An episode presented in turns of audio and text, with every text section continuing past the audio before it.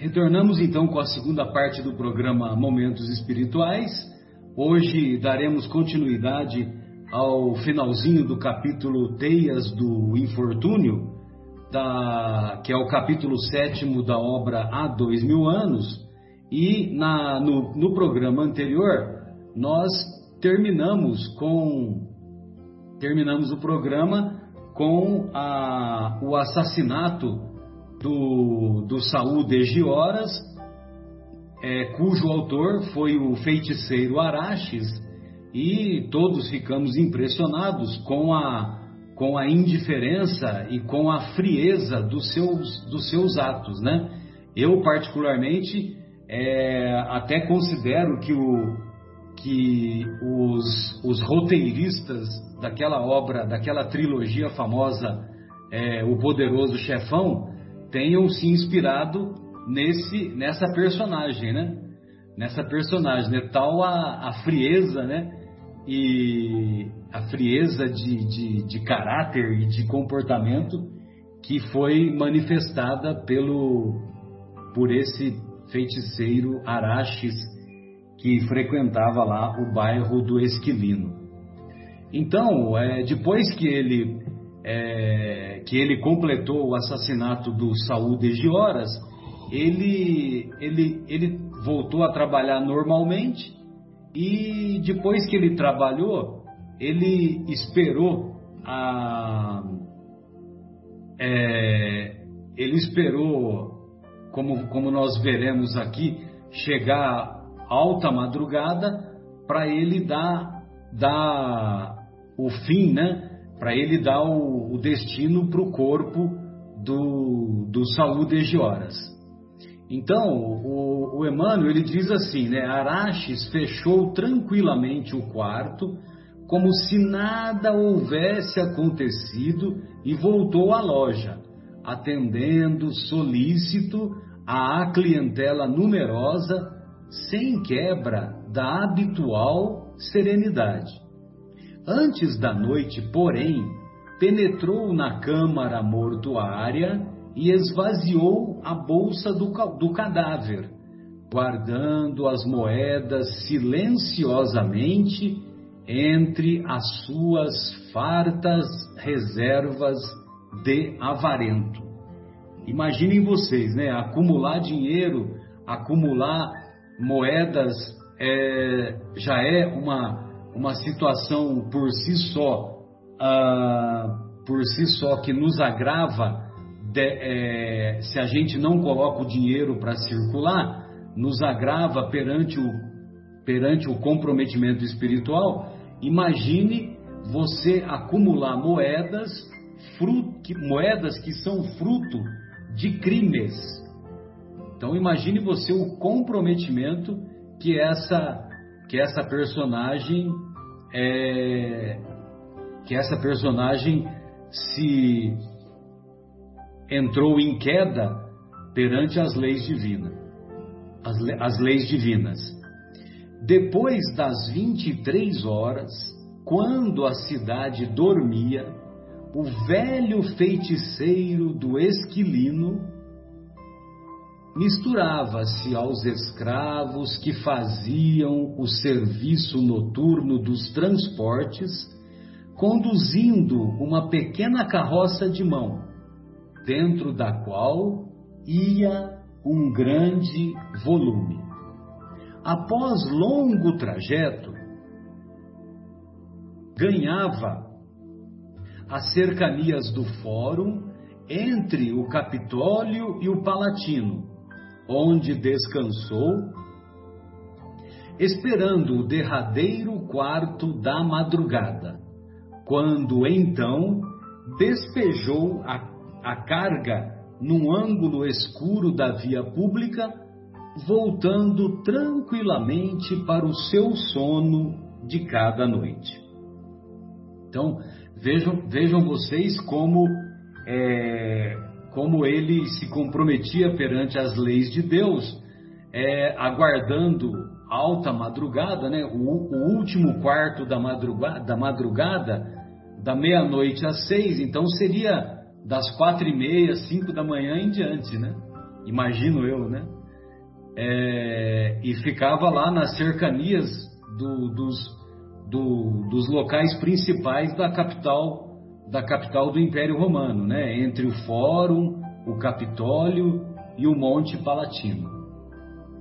De manhã, o cadáver de Saul foi facilmente identificado e quando o senador buscava o liberto para declarações, recebeu a surpresa daquela notícia, inquirindo a si mesmo as razões daquela morte imprevista e estranha, aturdido, confundido com a entrosagem do mecanismo da justiça divina e perguntando intimamente à própria consciência se Saul não seria daqueles criminosos imediatamente justiçados pela lei das compensações no caminho infinito dos destinos.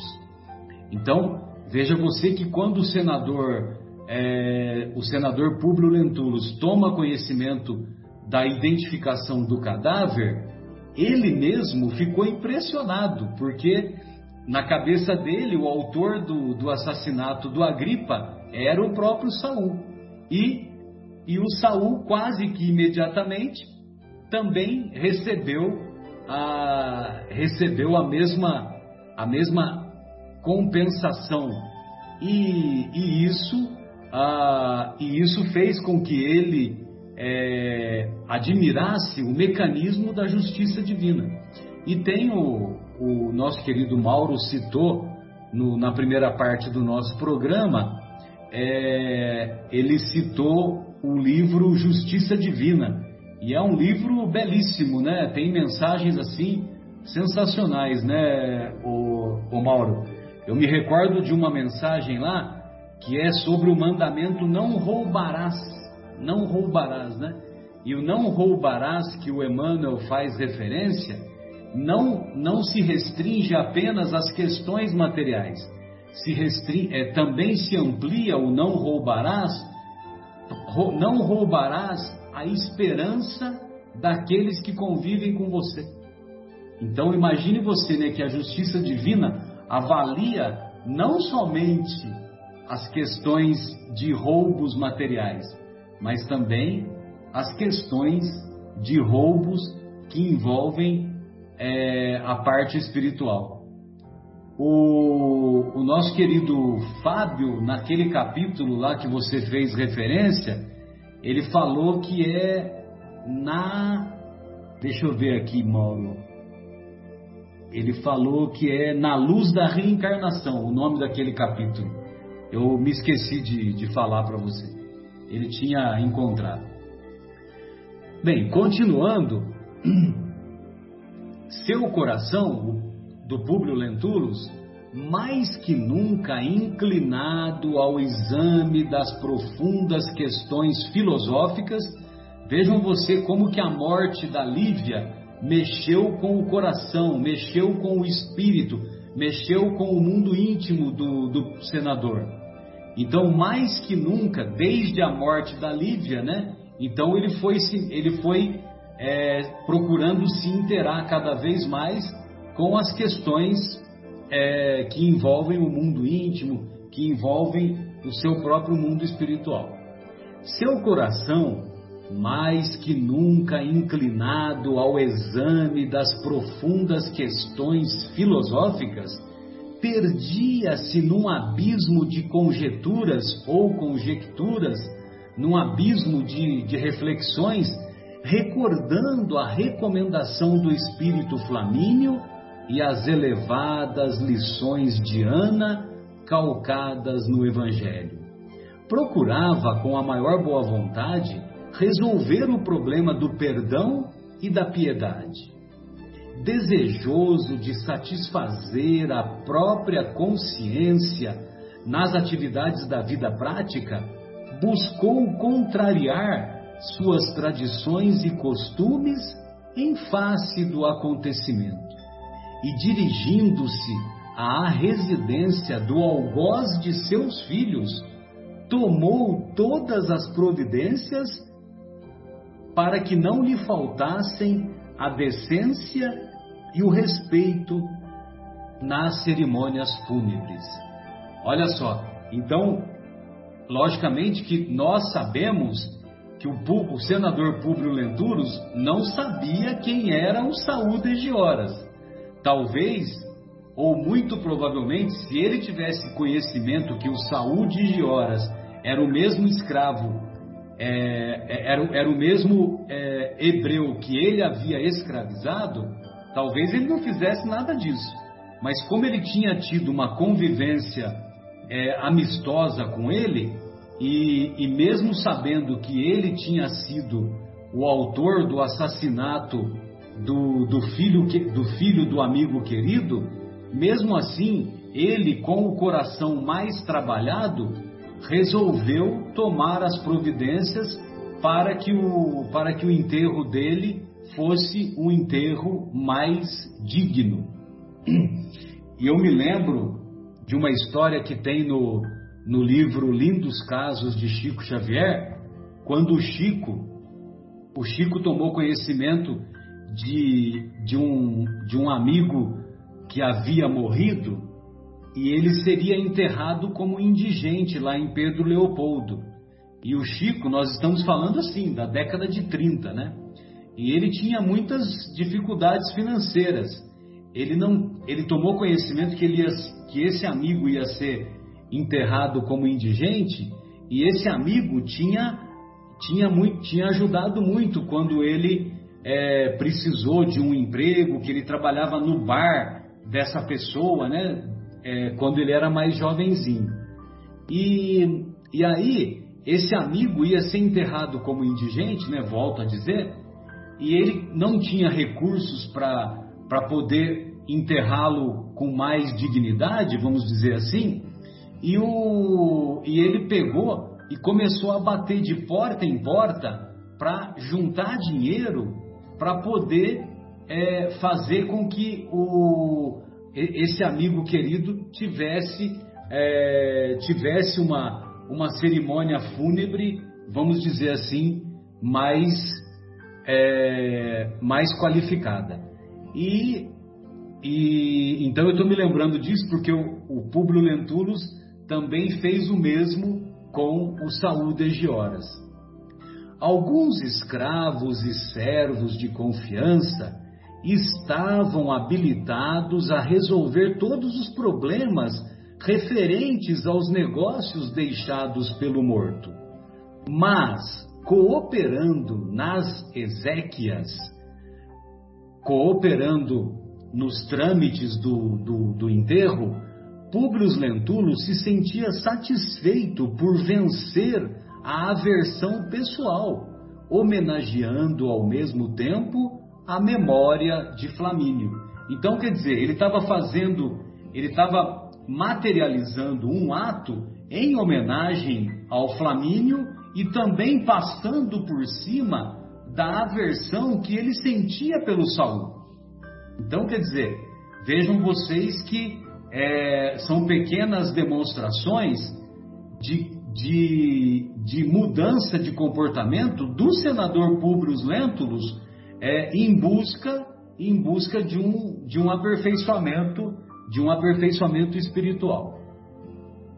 Localizando-se com a nova companheira em Avênio, Plínio Severo, Plínio Severo soube por intermédio de amigos da tragédia que se desenrolara em Roma na noite de sua ausência, sendo igualmente cientificado das dúvidas penosas que pairavam a seu respeito.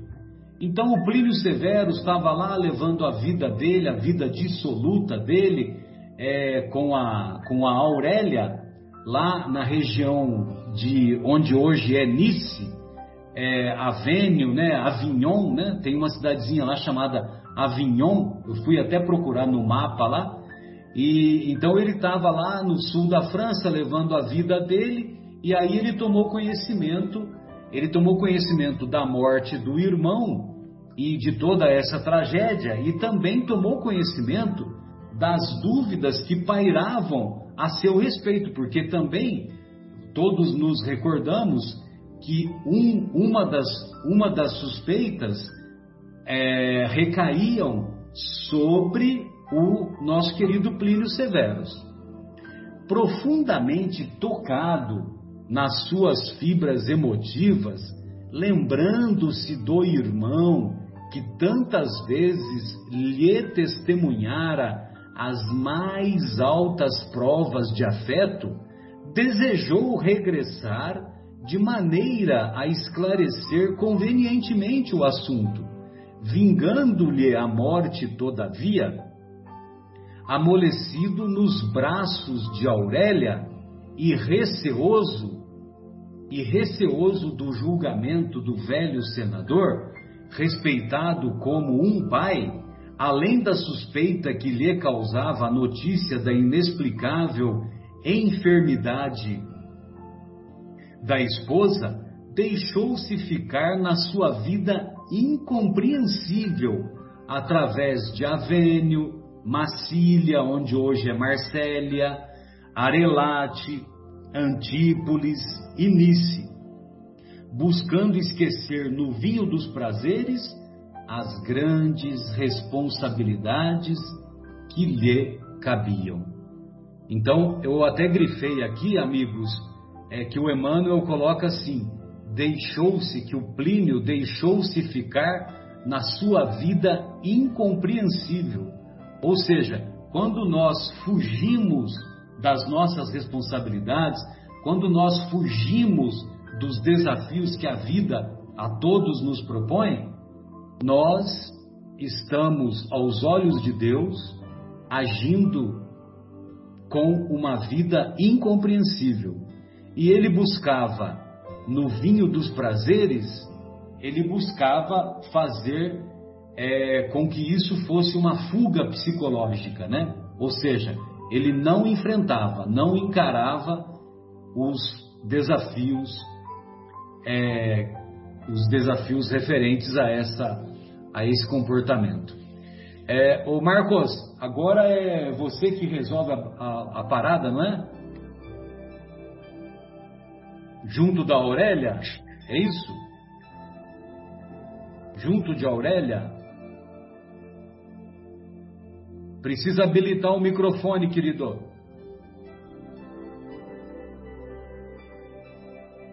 Acho que agora vai. Agora. Obrigado. Então eu vou passar a bola é... para você junto de Aurélia. Isso mesmo. Beleza, obrigado. Então vamos dar sequência à leitura. Junto de Aurélia, a vida do oficial, o oficial aí no caso Plínio, né, se decorreu em tranquilidade condenável. Olha, tranquilidade, vida incompreensível, tranquilidade condenável. Tranquilidade condenável. Por três longos anos, quando um dia teve a dolorosa surpresa de encontrar a companheira pérfida e insensível nos braços do músico e cantor Sérgio Acerrônios, chegado a Marsília com as ruidosas alegrias da capital do império. É a companheira Esse, pérfida, é a companheira desleal, a companheira traiçoeira. Perfeito, obrigado, Marcelo. É, então ela, ela foi flagrada aos braços desse cantor, Sérgio Acerrônios, que havia chegado lá em Marsília vindo de Roma. Né? Nesse dia amargurado de sua existência, o filho de Flamínio investiu sobre a mulher traidora, de arma na mão, disposto a tirar-lhe a vida criminosa e dissoluta. No instante, porém, da sua desforra, considerou intimamente que o assassínio de uma mulher ainda que diabolicamente perversa, não deveria entrar nos trâmites de sua vida, supondo ainda que deixá-la viver no caminho escabroso de suas crueldades seria a melhor vindita do seu coração traído e desventurado. É, dissoluta significa libertina, corrupta, devassa. É um sinônimo de pérfida, né? É bem semelhante. Sim, bem semelhante, né? Perversa. Olha só aqui os, ah, ah, os adjetivos dados, né? Pelo, pelo nosso querido Emmanuel, contando essa história a, a, a nossa querida Aurélia, né? Então, flagrada, ele quase parte para cima, mas apoupa a vida, né? É, e aí ele segue, abandonou então para sempre aquela mísera criatura que foi eliminada mais tarde na cidade de Ancio pelo punhal implacável de Sérgio, que, que ele não tolerou a infidelidade e a per, pervicácia no crime. Pervicácia, você chegou a pesquisar, Marcelo? Desculpe, eu não pesquisei. Pervicácia é teimosia, obstinação. É. Então, ela vê... continuava teimando em ser criminosa, né? Ela continuava teimando em, na infidelidade, obstinada no crime. E, e aí ela, foi, ela não foi assassinada pelo, pelo, pelo Plínio, porque Porém, o Plínio considerou que a, que a melhor vingança, né, a melhor vindita, né, tem até uma pizzaria aqui em Vinhedo chamada Vendetta, né? Vendetta significa vingança é, em italiano, né? Então a melhor vindita, a melhor vingança era era deixá-la seguir o caminho escabroso dela, né? Que o Plínio, é, o Plínio de maneira até sábia, ele se arrependeu e não e não, não partiu para o assassinato. E aí, é, só que logo em seguida, ela, o, o tal do Sérgio Arrhenius, né? Estou até curioso para ver as, as obras dele, né? A sua cantoria. O, esse Sérgio, é Sérgio Arrhenius, não é isso? Acerrônios. Peraí, não, não, não entendi. Acerrônios. Acerrônios, isso, Sérgio Acerrônios. Então o Sérgio Acerrônios é, é que foi o é que, é que a, foi o assassino dela e, e na cidade de, An, de Antium ou Ancio, que é perto de Roma, entendeu? É uma cidade litorânea perto de Roma. Aí, lógico que ele já tinha voltado, ele já tinha voltado para Roma, né? É, é. Ele não tolerou a traição. É, e Flávia, né, era, era muito do espelho da, da mãe, né? Exato, Ela a Aurélia, a Aurélia, né? Desculpa, a Aurélia, perdão, Flávia não. Isso, Flávia isso. também era, era muito da mãe, é, da Lívia. Exato, exato. É, mas vamos lá. Sentindo-se só, Plínio Severus considerou amarguradamente os erros clamorosos de sua vida e viu o passado de futilidades condenáveis e atitudes loucas. Quase pobre, viu-se misérrimo para voltar ao ambiente romano, onde tantas vezes brilhara a mocidade em aventuras pródigas e felizes.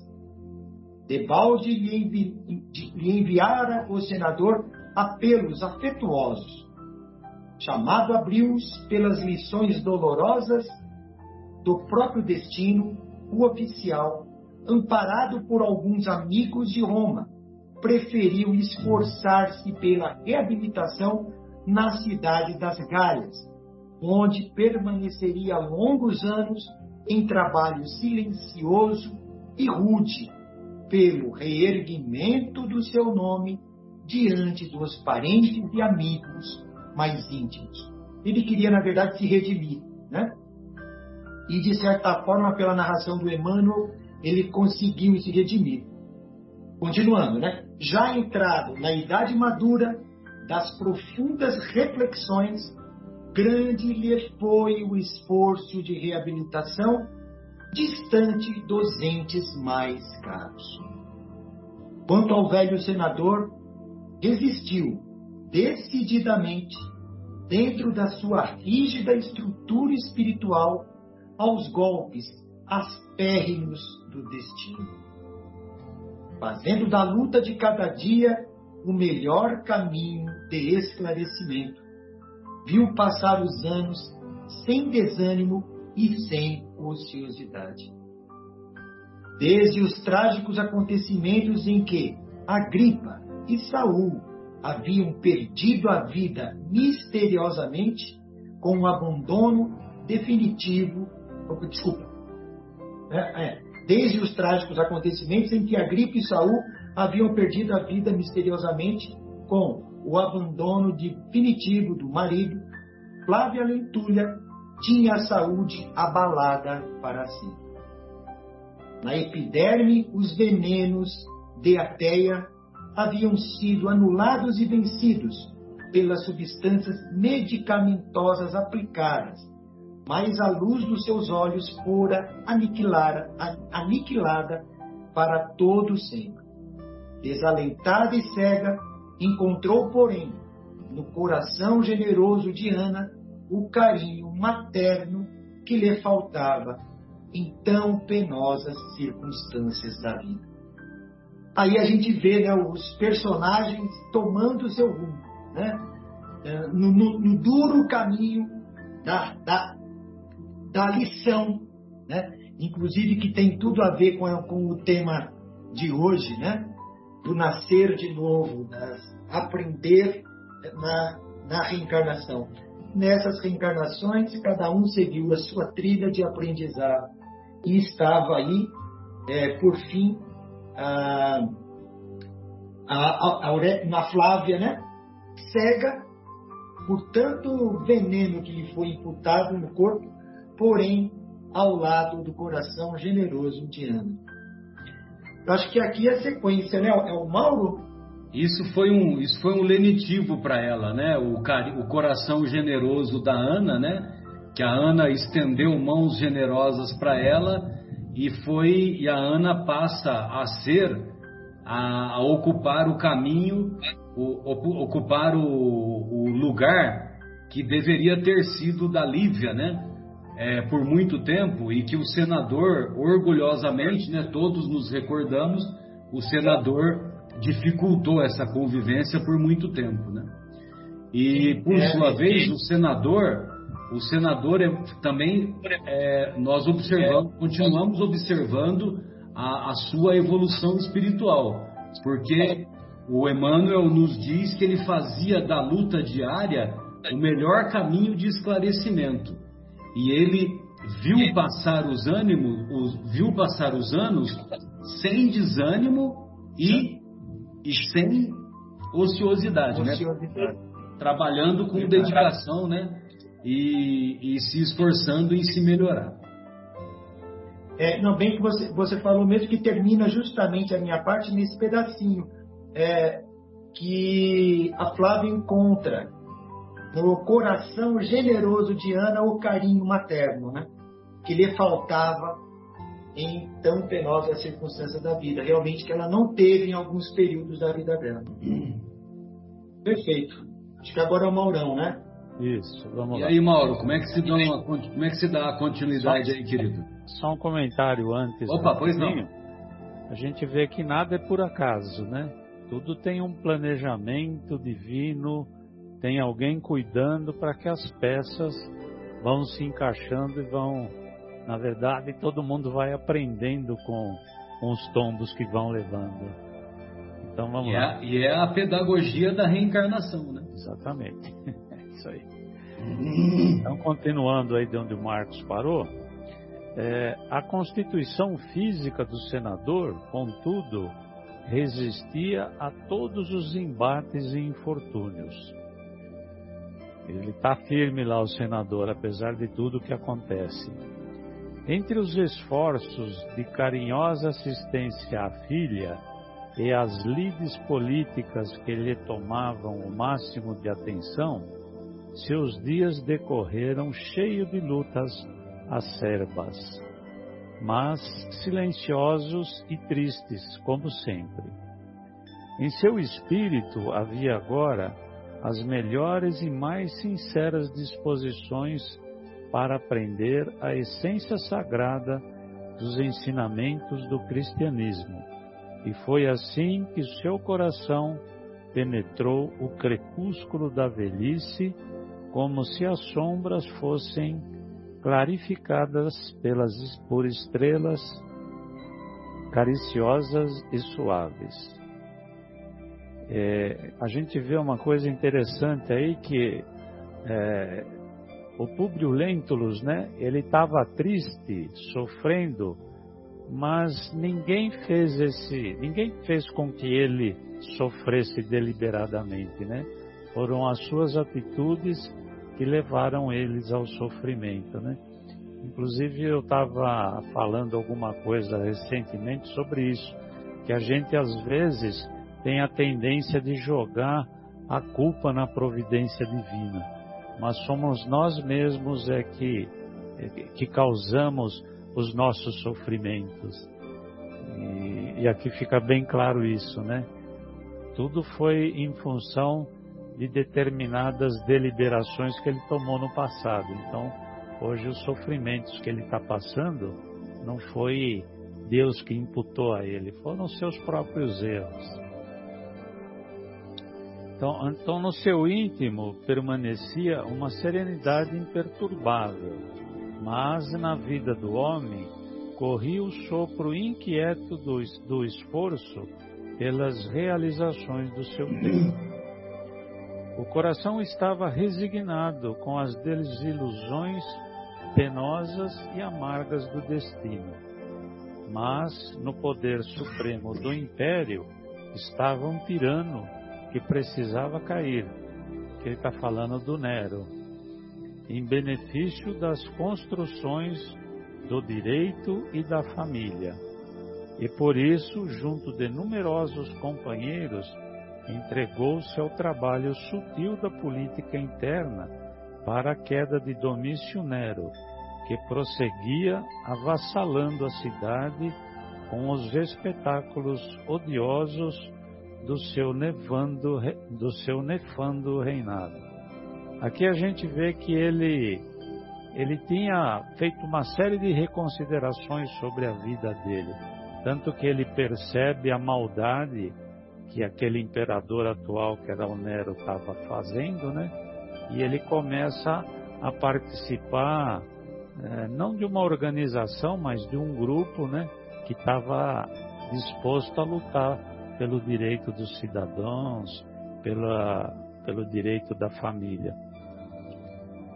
É, então, é, voltando aqui, para mim não perder a, esse grupo, ele estava fazendo um trabalho sutil de, de, política interna para a queda do Domício, que continuava, que prosseguia avassalando a cidade com os espetáculos odiosos do seu nefando reinado.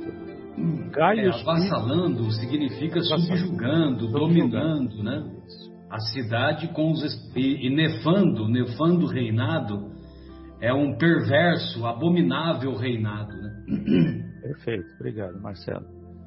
É, Gaius Piso, que era um senador, Sêneca e outras figuras veneráveis da época mais exaltadas no patriotismo e no amor pela justiça, caíram sob as mãos criminosas do celerado que cingia a coroa, ou seja, o Nero.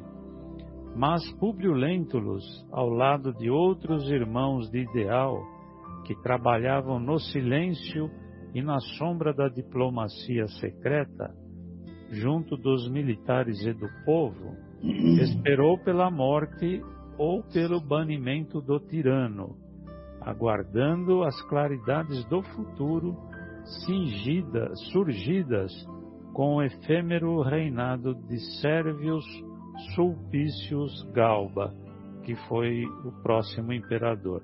Aqui, pelo que entendi, Marcelo, talvez me corrija se não for isso, tanto Gaius Piso como Sêneca e, algum, e alguns outros senadores, parece que foram sacrificados porque talvez o Nero percebeu que eles estavam conspirando contra ele. Exato. Exato. Né? É, o Gaius Piso, ele era senador. O Sêneca, o Sêneca, ele era um, um, um, pensador, né? Acho que até o filósofo de origem grega.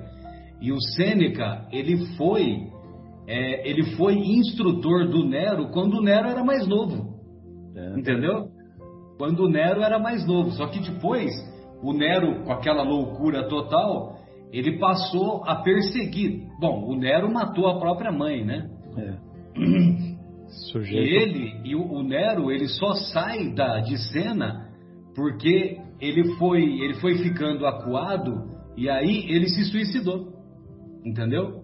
Quando ele se suicida, é que vem é que vem esse Sérvio Sulpicius Galba. Só que esse Sérvio Sulpicius Galba, ele fica um curto período. Ele fica só é, meia dúzia de meses, oito meses aproximadamente. E a gente vai ver aí o, a, a, o decorrer né, dos acontecimentos. Né? Aí você vê né, que o, o, no dizer de Tácito, teria sido por todos considerado digno do governo supremo do império se não houvesse sido imperador. Ou seja, foi uma figura inútil. Né? É. Entendeu? Uma curta Mas aí passagem. ele também houve uma conspiração e ele foi morto. Né? Então, ok. Aí nós entramos já no capítulo 8, que, que tem o título de Na Destruição de Jerusalém.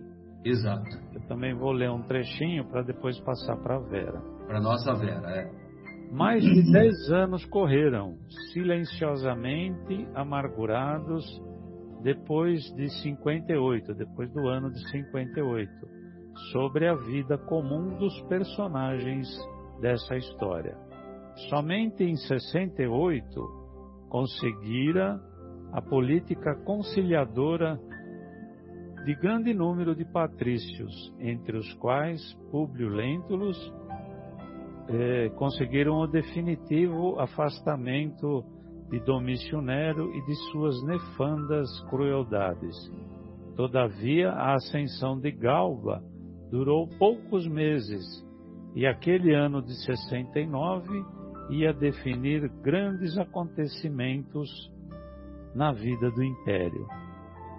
Então, quem vai falar desses grandes acontecimentos é a nossa Vera. Aí você vê, ele ficou poucos meses, né, Vera? E, e aí é que vem os novos acontecimentos aí que, que vão ser muito interessantes. Notando que a gente deu um pulo de 10 anos aqui, né? Exato. Os acontecimentos agora.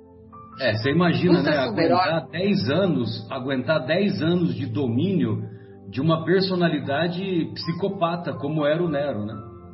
Entendeu? Mandando e desmandando no governo, né? Meu Deus. Matando né? Lutas numerosas encheram a cidade de pavor e sangue. A terrível contenda entre Otão e Vitélio dividira todas as classes da família romana em famílias hostis que se odiavam ao extremo. Afinal, a famosa batalha de Bedríaco dava o trono a Vitélio, que instaurou um novo ciclo de crueldades em todos os setores políticos. Então aqui nós continuamos aí com essa disputa do poder, né? Esse mais um outro uh, carrasco que toma posse aqui. E vamos ver o que, que continua aqui, que ele continua contando essa história aqui. A diplomacia, mais um tirano, né? A diplomacia interna, porém, vigiava na sombra, examinando atentamente a situação, de modo a não permitir a continuidade de novo surto de extermínio e de infâmia. Então tinha um pessoal que ficava por trás, né? Provavelmente senadores, pessoal mais tradicionais, que ficavam sondando tudo aquilo, mas também não se expunham muito, porque se o cara era tirano, já ia eliminar, tirar eles rapidinho do, do cenário, né? Tem que aguardar o momento certo, né? Vitélio apenas conservou o governo por oito meses e dias, porque no mesmo ano de 69, as legiões do território africano, trabalhadas pela orientação sutil dos que haviam derrubado Nero e seus asseclas, proclamaram Vespasiano para a suprema investidura do império. Então agora é vez de Vespasiano. O novo imperador, que ainda se encontrava no campo de seus feitos de armas, empenhado na pacificação da Judéia distante, satisfazia as exigências mais avançadas de todas as classes civis e militares, sendo recebido em triunfo para o posto supremo, iniciando-se assim a era prestigiosa dos Flávios. Interessante que aqui vem junto a história toda de Roma, né? Vespasiano integrava aquele grupo de patrícios operosos que contribuíra sem alardes para a queda dos tiranos. Amigo pessoal de Públio Lentulus, o imperador se tornara uhum. famoso, só por suas vitórias militares, mas também por seu criterioso tirocínio político, evidenciando em Roma desde os dias turbulentos de Calígula, então, olha só, Vespasiano era amigo pessoal de Públio Lentulus, que também estava nesses bastidores aí para fazer a derrubada dos tiranos, né? E, uh, e desde a época de Calígula, tá vendo? É, o Calígula veio antes, né? Antes de Nero. É, o Calígula, o Calígula, ele governou de 37 até 41, entendeu? Então, quer dizer, o Vespasiano já era conhecido desde então. E o Vespasiano, ele era admirado pelo seu tirocínio, né? pela sua experiência, pela sua experiência política. Então, por isso que, que ele conseguiu chegar ao, ao poder, né?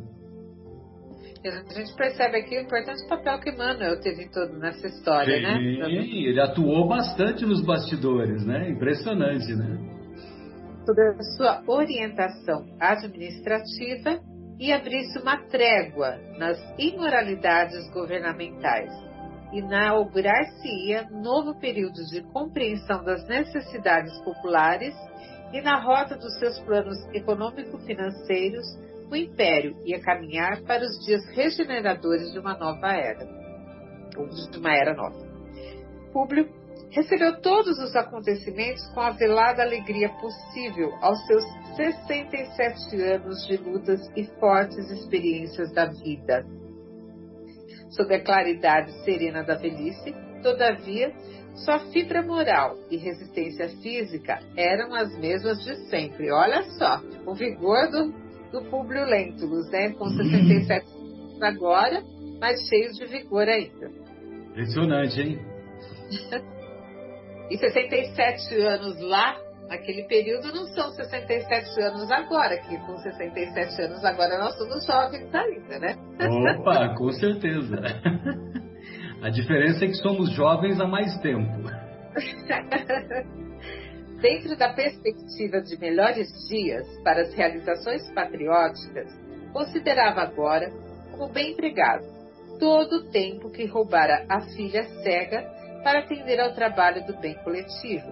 E foi nesse estado de espírito, com a consciência satisfeita pelo dever cumprido, de conformidade com as suas concepções, que se dirigiu a palácio para atender a chamada especial do imperador, que muitas vezes não deixou de recorrer ao conselho dos seus mais antigos companheiros de ideal.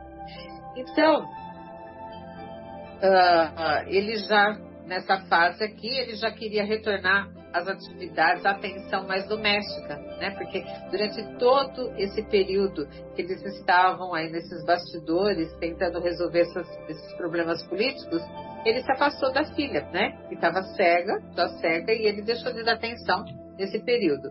E, nesse contento, o imperador o chama.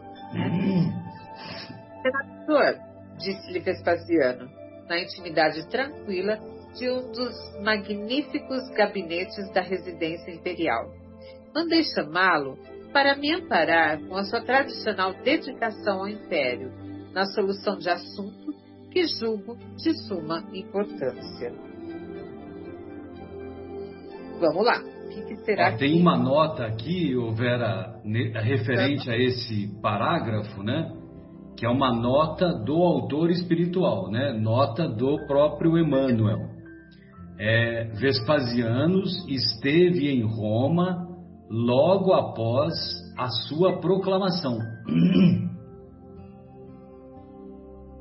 Vamos lá. Dizei, Augusto, né? Augusto é o título, né, do, do imperador. Respondeu o público movido.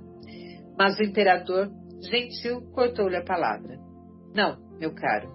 Entendamo-nos com a velha intimidade de outros tempos. Deixemos por um instante os protocolos, estão chamando mais o assunto para a intimidade deles. E vendo que o senador esboçava um sorriso de reconhecimento à sua palavra fluente e generosa, continuou a expor a questão que o interessava. Chamado a Roma para o cargo supremo, não ousei desobedecer às sagradas injunções que me impeliam ao cumprimento desse grande dever. Embora obrigado a deixar meu filho na obra de pacificação da Judéia amotinada. Trabalho esse que considerarei em toda a vida o meu melhor esforço pela vitalidade do império no desdobramento de suas gloriosas tradições. Então ele diz que ele foi chamado a Roma para assumir o cargo de imperador e ele deixou lá na Judéia o filho dele para tentar pacificar o, o povo de lá, né? É, o filho a dele é o imperador Tito, né? É o Tito, entendeu? Que já se encontra lá na Judéia. Aqui, esse nome é importante, Vera, o Tito, uhum. porque ele é que ficou conhecido como o autor da destruição do Templo de Jerusalém, né? É verdade. Entendeu? Tito, realmente. E, e quem participou, quem, nós vamos ver isso, né? Mas quem participou mais ativamente eram aqueles judeus inconformados com a questão de ter que pagar o tributo a César, que eles formaram um partido chamado Partido dos Zelotes. Lembrem-se, Zelotes, ó, guardemos esse nome aí, Zelotes.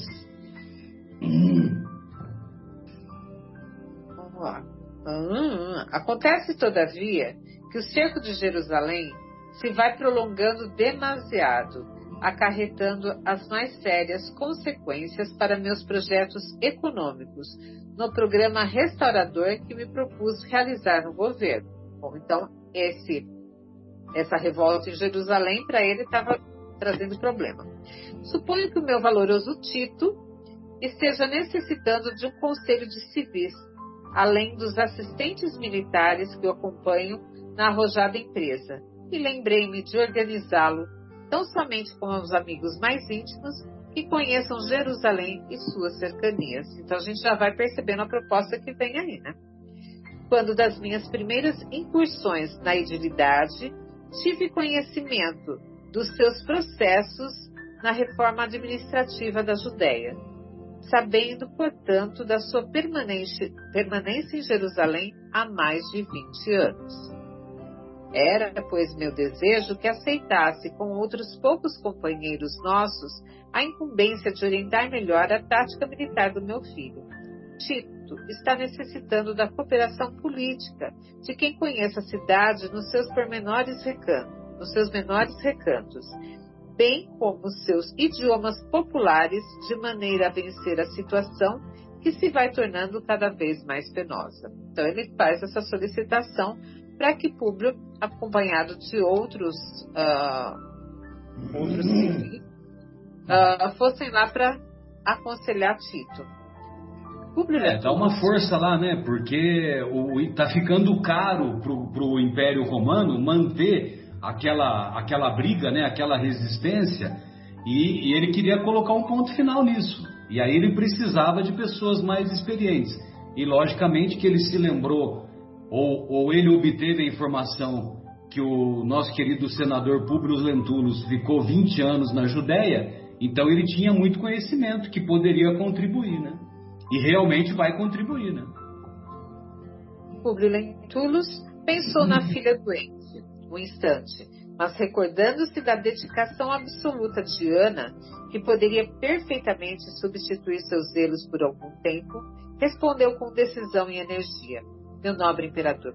Vossa palavra augusta é a palavra do império.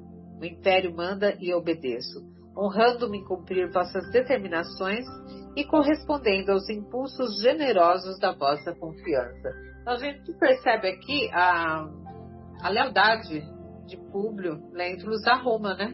Ele ocupava esse cargo político, mas também não era à toa. Era uma pessoa muito fiel àquilo que ele, ele acreditava, né? Muito agradecido. É, era um patriota da época lá, né? Que estava atendendo aos, aos interesses de Roma, né? Lógico que Roma, o Império Romano cometeu muitas atrocidades, mas também teve muita coisa boa que trouxe né, para a humanidade, né, em termos de organização, em termos de estabelecimento de Estado, organização social, enfim, né, eram, eram, eram os valores da época. Né? Muito agradecido, falou Vespasiano, estendendo-lhe a mão. Extremamente satisfeito. Tudo estará pronto, de modo que sua partida e de mais dois ou três amigos nossos se verifique dentro de duas semanas ou mais tardar. Assim aconteceu.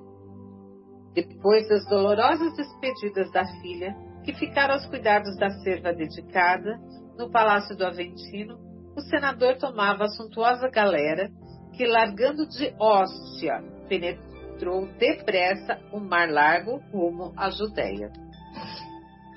O velho Patrício reviveu com nossa serenidade, olha só, ele está voltando, então ele se lembrou daquele, daquela primeira ida dele a Jerusalém, uh, quando ele levou Flávio né, para tentar uma recuperação e lá o seu filho né, foi sequestrado. O velho Patrício reviveu com penosa serenidade as peripécias da viagem, dos seus tempos de juventude venturosa, quando a felicidade era para ele incompreensível em companhia da esposa e dos dois filhinhos. Não sei se para por aqui, Marcelo, era ah, até eu aqui. Acho que tá bom, né? Porque aí agora vai começar a viagem, então quer dizer, só uma, uma fase inicial, né, Vera? Aí vamos acompanhar a viagem a partir do, do próximo estudo nosso, né? Ao, Acho ao... que eu mais, só mais um parágrafo. Pois não, pois não. Ó, sim, a pequenina figura de Marcos o filho desaparecido parecia surgir novamente a seus olhos, sob uma auréola de radioso e santificado enlevo. Aí a gente para por aqui. exato, exato. Muito bom. Bem, amigos, então encerramos o nosso programa. É, o Mauro, Marcos, Vera gostariam de fazer mais algum comentário? Então encerramos o nosso programa e desejamos que, esse, que essas reflexões possam ser úteis a todos, a todos nós. Um grande abraço a todos e até a próxima.